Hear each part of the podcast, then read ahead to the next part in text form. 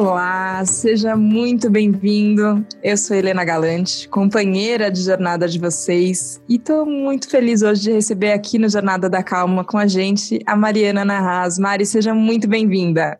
Oi, Helena, obrigada. Bom dia a todos. Estou super feliz de estar aqui para conversar com vocês. É uma alegria. A gente vai falar sobre muitas coisas que a Mariana trabalha e faz e ajuda muitas pessoas. Mas esse convite veio depois depois de uma coluna Tal Felicidade que a Mari escreveu, que é justamente sobre o oposto de fazer muitas coisas. Uma coluna sobre a não ação, sobre como a gente encontra esse lugar em que a gente não tem que fazer nada primeiro antes de decidir o que a gente tem que fazer. E eu vou dizer que eu me senti muito provocada, Mari, por essa coluna, porque eu sou uma fazedora de coisas. Se deixar, eu saio fazendo e fazendo e fazendo. Eu posso imaginar. E a hora que eu é, li você falando, eu já te acompanhava, enfim, a gente tem um, um, namoro à distância, pelo menos da minha parte, platônico, posso dizer. Ah, Mas a hora que eu vi você, você falando sobre, sobre não fazer, sobre não ação, eu falei, nossa, eu, eu acho que eu preciso parar tudo e ouvir um pouco a Mari falando sobre isso. Como foi, Mari, que você chegou nesse lugar de de menos atividade, vai? É, um, é um, uma jornada longa, na realidade, né? Porque não é, não é da natureza do ser humano não fazer nada, né? A gente está programado, o cérebro é programado para buscar, né? Para ir em busca de, estar sempre no movimento. E a nossa sociedade também foi toda moldada e lapidada de forma que a gente entende que pessoas boas são aquelas pessoas produtivas, que estão construindo, que estão no movimento, é, que são fazedoras, que são buscadoras, né? A gente valoriza pessoas que estão no movimento e o ócio, por exemplo, sempre foi visto como uma coisa negativa. Ai, esse cara não faz nada. É, o, o não, a não ação, nossa, você dorme depois do almoço, que absurdo. Ou, sei lá, né, as pessoas que são mais calmas, a gente, ou que não trabalham, ou que têm um tempo para elas, às vezes elas são até vistas como vagabundas, né? Ah, não faz nada, não está trabalhando 24 por 7, né, o tempo todo. E eu fui descobrindo ao longo da minha jornada que isso é uma loucura, né? Que o ser humano ele foi se desconectando muito da sua natureza, né? O ser humano foi se desconectando completamente daquele fio condutor que nos leva e nos coloca em conexão com a natureza da vida, com o fluxo da vida, né? E o fluxo da vida é a vida em si. É aquilo que nos nutre, é aquilo que nos preenche, é aquilo que nos integra com tudo o que há, sabe? Então a gente precisa criar esse espaço para que o fluxo da vida possa entrar né? Porque o universo só, dá, só diz sim para gente o tempo todo. É a gente que fecha a porta, tipo, ah, agora eu não posso. Vida, agora eu não posso porque eu estou muito ocupado, porque eu preciso construir uma carreira, eu preciso construir, comprar uma casa. Agora não dá porque eu preciso ser feliz, eu preciso casar, eu preciso comprar uma bicicleta. Agora não dá, feliz, né? Vida, agora não dá. Então, é, mas eu também demorei um pouquinho para chegar nesse lugar, né? Porque não é da natureza, né? Como eu falei. E, e eu também buscava, né? De uma outra forma, eu buscava a compreensão, né? Eu buscava compreender as perguntas fundamentais da vida desde muito pequena, no sentido de que eu não tinha essa consciência que eu tenho hoje, né? Do saber, do saber construído, mas eu tinha ali um desconfortinho dentro de mim, sabe? Uma uma pulguinha atrás da orelha que falava, Mariana, não é possível que as coisas são assim, né? Eu vi aquele movimento insano da vida, as relações, a maneira com que as pessoas estabeleciam suas relações, e de alguma forma aquilo estava meio desconexo dentro de mim, né? Meus pais são muito católicos, então desde pequenininha eles me levavam para frequentar a igreja e dentro da igreja eu não me encontrava, porque eu não entendia por que, eu tinha que fazer todos aqueles rituais, e agacha, e ajoelha, e levanta, e a hóstia, e, né, e eu perguntava para minha mãe, mas mãe, pra, por que, que eu preciso comer a hóstia? Ah, porque é o corpo de Jesus, eh, você já aprendeu, né, e não sei o quê. Eu falei, mas não, não para mim não é, né, aquilo lá não, não batia. E eu falava, eu preciso encontrar a verdade. E desde pequenininha, né, foi muito engraçado, depois que eu casei, a minha mãe fez uma caixa com todos os livros que eu tinha em casa né, os meus livros assim de adolescência e tal. E num, numa das caixas, que depois ela me mandou, depois que eu casei, que eu, que eu abri essa caixa, coisa, sei lá, de uns sete, oito anos atrás. E eu me surpreendi, porque desde muito pequenininha eu fui buscar Louise Hay, Você Pode Curar a Sua Vida. Brian Weiss, Muitas Vidas, Muitos Mestres, que Brian Weiss é hoje um dos papas de reencarnação, de vidas passadas. Uh, tinha livros sobre o judaísmo, tinha livros sobre o islamismo. Então, assim, a Poliana, né? Tinha muitos livros assim filosóficos, livros espirituais, porque já, já mostravam que desde muito pequena eu buscava esse entendimento maior, né, da verdade por trás da própria vida.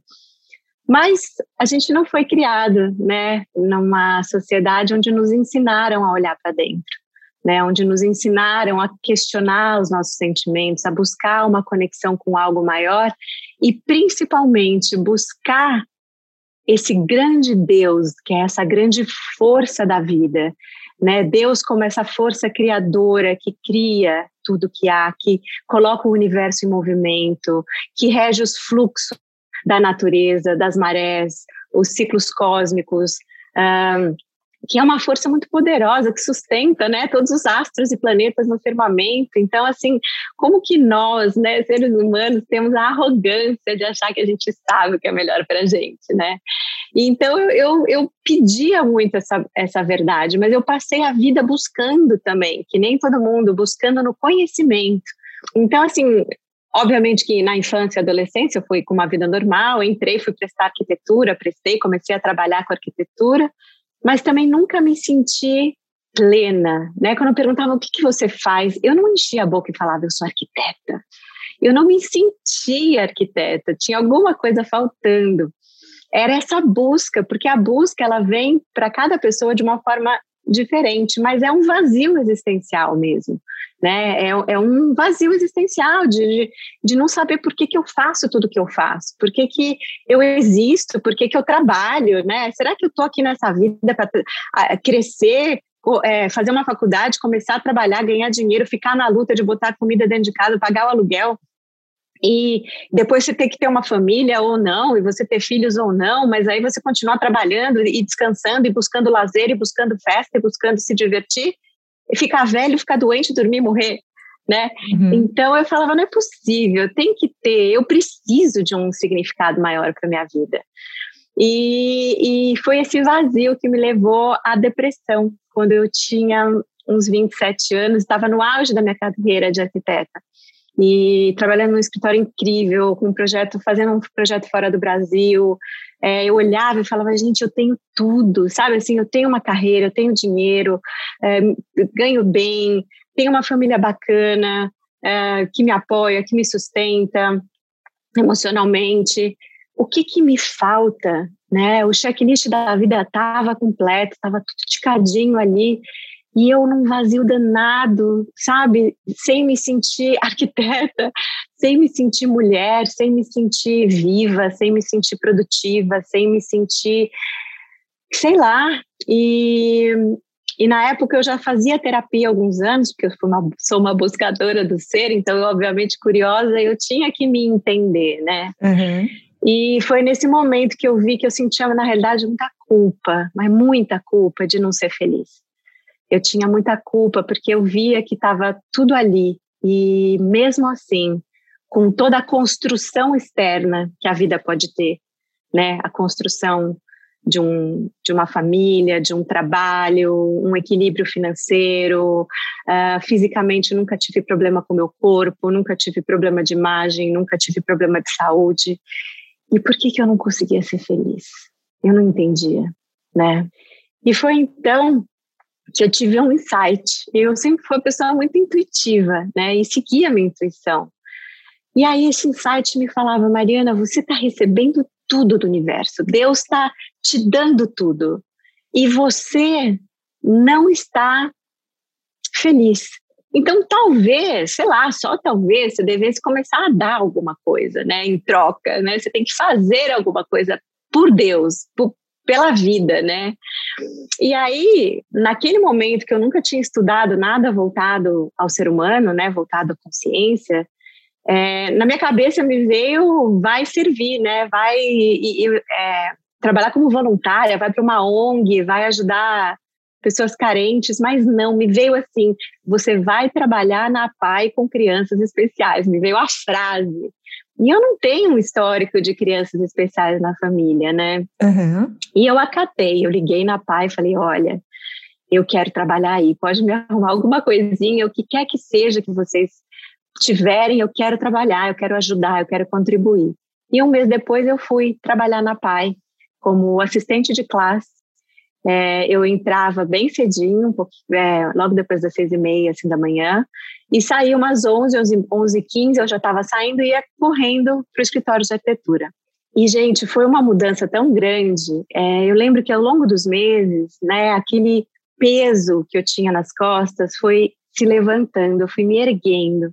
E quando eu estava voltando, dirigindo, indo para o escritório, saindo da PAI, eu lembro de olhar para o céu, isso é muito claro, eu me lembro assim como se fosse ontem. Eu olhava na rua e eu via um brilho nas, nas folhas das árvores. Eu, eu notava o sol batendo e eu achava aquilo lindo. Eu olhava o céu, estava mais azul. Tudo tinha um colorido diferente. Era como se eu tivesse assim trocado as lentes através das quais eu vejo o mundo, por lentes mais brilhantes, né? Por lentes mais claras. Foi então, naquele momento, como eu já fazia terapia há muito tempo e gostava muito da ideia de me conhecer, que eu falei, gente, tá resolvido, eu vou fazer faculdade de psicologia. E foi aí que começou toda a minha jornada, até aqui há 20 anos atrás, quando eu fui buscar o ser humano, né? Eu fui em busca de um entendimento maior do ser humano, um entendimento mais profundo, porque eu precisava entender a mim mesma. Eu precisava entender o meu lugar no mundo e eu precisava encontrar a minha felicidade. Mas aí eu comecei, eu troquei a minha busca de nome, né? A minha busca virou o conhecimento e eu passei muitos anos estudando, estudei muitas coisas diferentes. Fui para a espiritualidade, a vida foi me trazendo pessoas, né? Quando a gente começa a ajustar o nosso GPS, né, para estar tá mais alinhado com a nossa alma, com o nosso coração, com o nosso propósito aqui. É impressionante como esse fluxo da vida, ele realmente ele existe e é sem esforço. Né? As pessoas têm a ideia de que o movimento, né, não tem aquela frase no pain, no gain, né, sem, sem dor, sem, sem dor não há ganho, Sim. né, muito usada pelos marombeiros, tem que doer o músculo, senão não vai, né, não cresce, o corpo não muda a gente tem algumas, alguns jargões desse muito enfronhados na nossa, na nossa psique, na nossa consciência, né? E a gente não percebe o quanto a gente vive na escassez, o quanto a gente vive na separação, porque Deus é fluxo da vida. Deus é facilidade, Deus, ele te traz, Deus fala sim para você. E quando eu falo Deus, não numa conectação religiosa, mas no entendimento de que Deus é a energia da vida, é a energia da criação, né? É a energia que sustenta a expansão do universo, né? E, a, e, a, e o desenvolvimento da nossa vida. E, e ela precisa ser leve, né? A vida não é para ser pesada. Por isso ideia do movimento constante, da, da, da não permissão à não ação, à pausa, à meditação, ao ócio criativo, ao espaço, está é, tá totalmente desalinhado né, com, com a natureza da existência, né?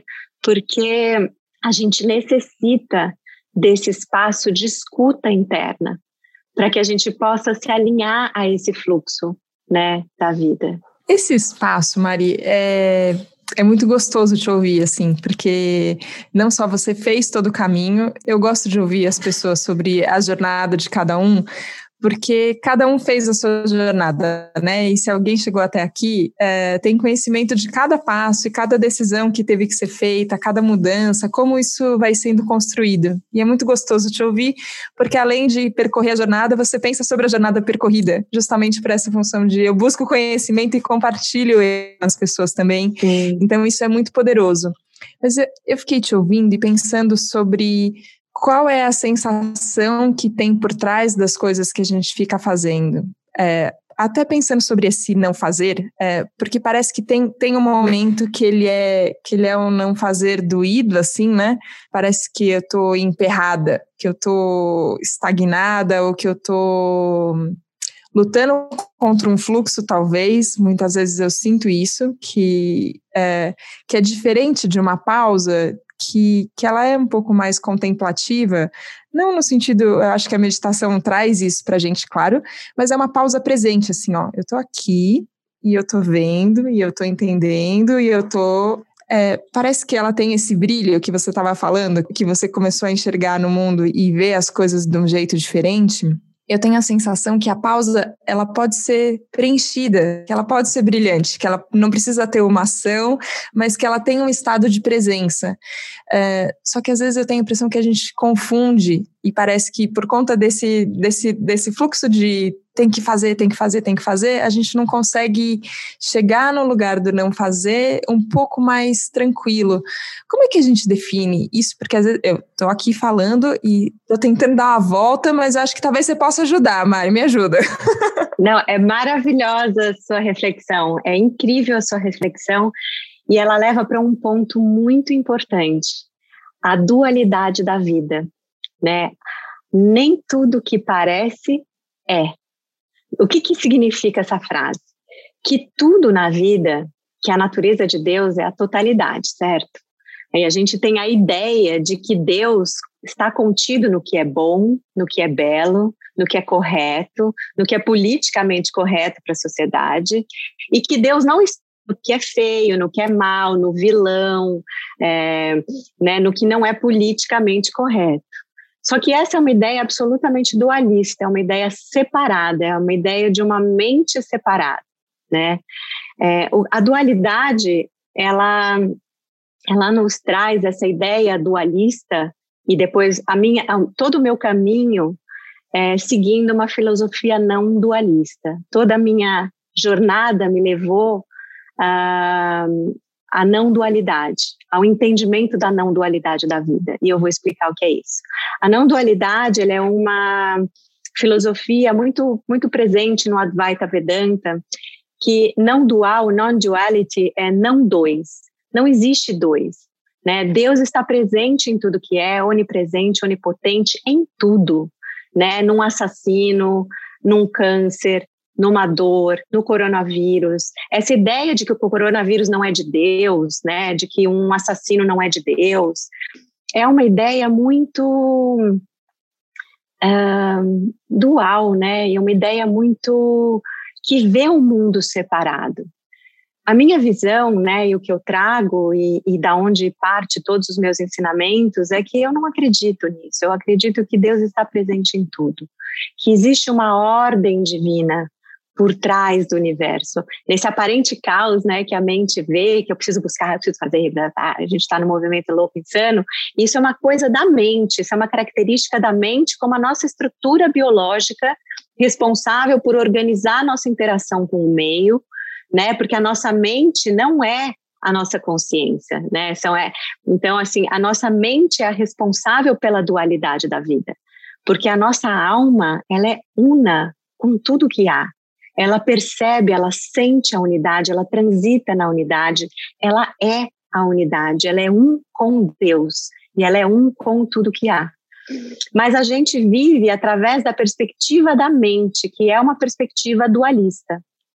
Então, e, e assim, não dá para a gente viver 100% através da perspectiva do espírito. Isso acho que talvez seja para Jesus, Buda, né, ou algum ser muito iluminado que consiga. Eu ainda não consegui, né? Então, mas eu entendi uh, que eu não sou a minha mente. Isso já é de grande importância.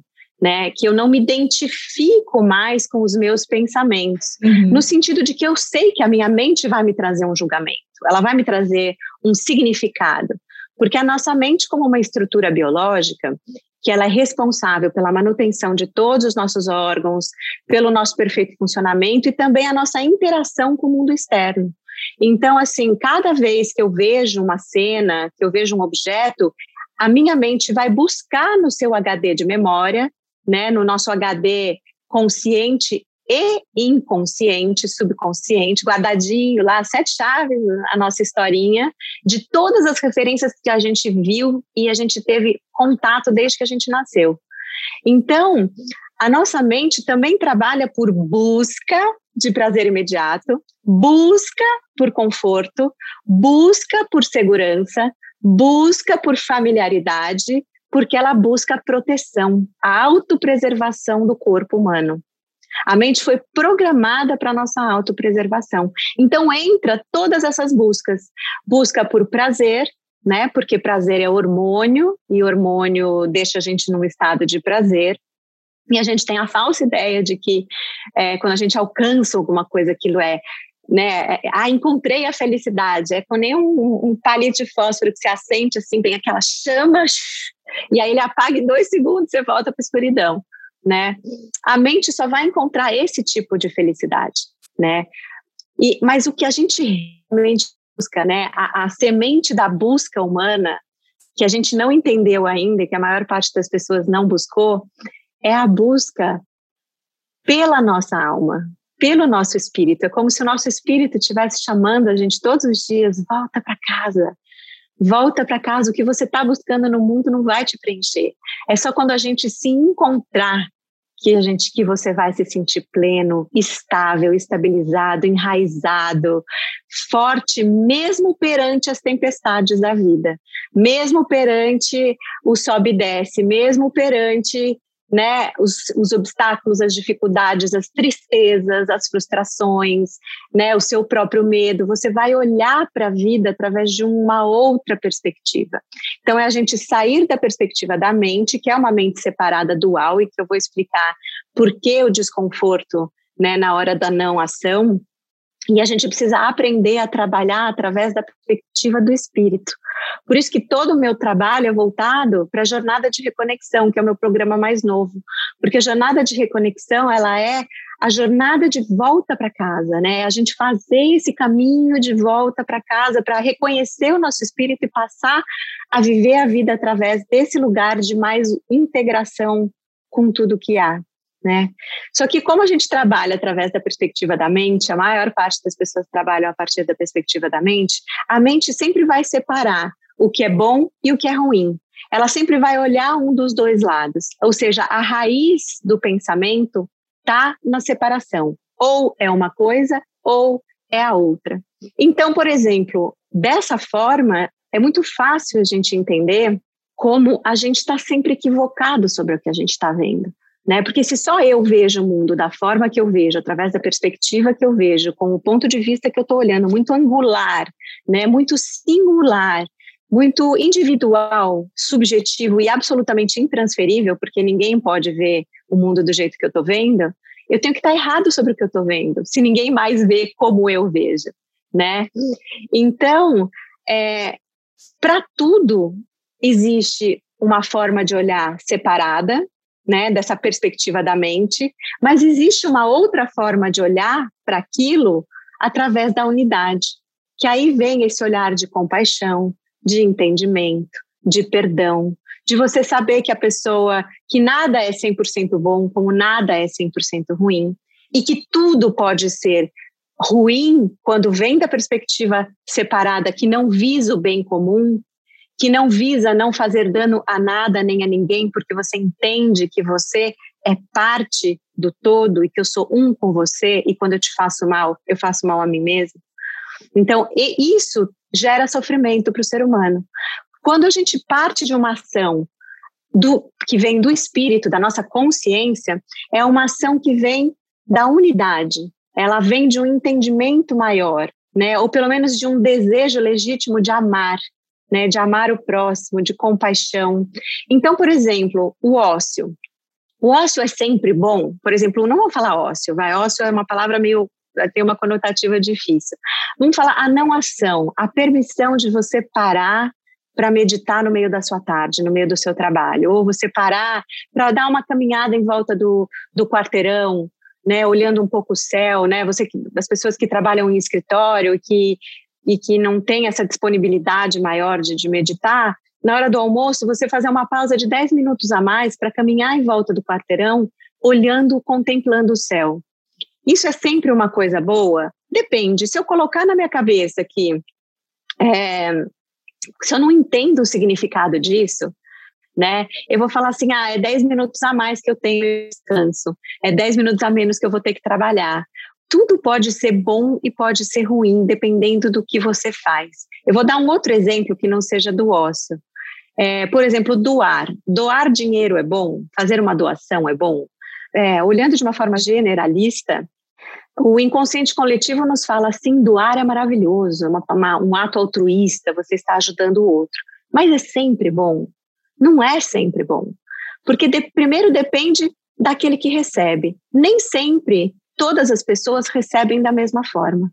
Existem aquelas pessoas que já estão tão no vitimismo, elas estão tão acostumadas a pedir ajuda porque elas não se sentem capazes.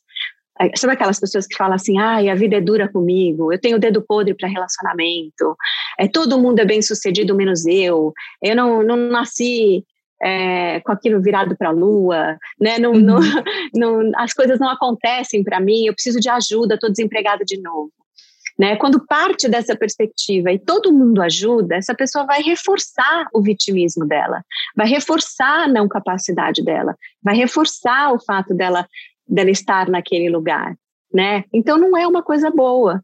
Às, às vezes uma pessoa que está na beira da linha da, da pobreza e ela está precisando alimentar a família para poder se reerguer, para poder começar uma coisa nova, a, a doação é fundamental né? É importante. Então, ela vem de um lugar de você entender que aquela pessoa precisa daquilo, né? E que você pode compartilhar e você faz isso por amor, né? Então é bom.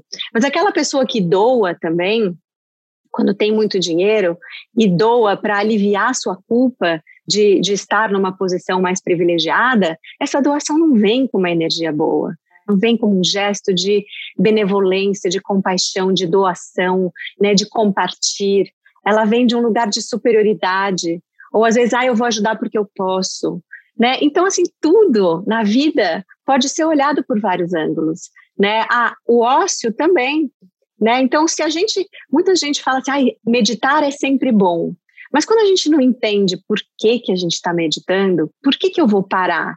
Ah, eu vou parar para aliviar meu estresse por 10 minutinhos para depois dar conta do recado. Né? Eu, eu vou parar para aliviar meu estresse porque assim eu consigo trabalhar até as três da manhã. Né? Tá é tudo errado. Você não entendeu que a meditação não é para alívio de estresse. Ela é para você se encontrar, para você criar esse espaço de conexão, para você entender que você precisa respeitar a sua natureza. E existem várias formas de ressignificar a nossa agenda, de ressignificar o nosso lugar no nosso trabalho, é, os nossos limites, saber colocar limites é super importante. Então, envolve uma série de coisas, né? Então, talvez isso ajude você a refletir quando você está na não ação, porque por que, que eu estou me sentindo culpada de não, de não agir? Eu, é porque talvez esteja não agindo sem saber o porquê que você está não agindo, né? Por que, que eu estou fazendo isso? Quando a gente não sabe, fica essa coisa meio de culpa, porque parece que você está meio copiando alguém ou fazendo alguma coisa que você está indo na manada, né? Mas sem realmente ter um propósito claro dentro do teu coração, né? Sem ter as raízes nesse lugar da, do espírito, né? Da, do entendimento maior, talvez. Clareou um pouquinho? Clareou muito, assim, e eu acho que tem tem uma característica que ela é da sutileza, né? É, as coisas são é, são mais do que elas aparecem ser, como você disse, nem tudo que é parece, tem essa sutileza, é, e eu acho que né, nessa jornada, né, nesse caminho, tem um espaço do insight e tem o um espaço do do, do, mergulhar mais profundo, né? Então a gente vai a fundo nas questões para descobrir realmente todas as sutilezas, todos os porquês da gente fazer e da gente não fazer.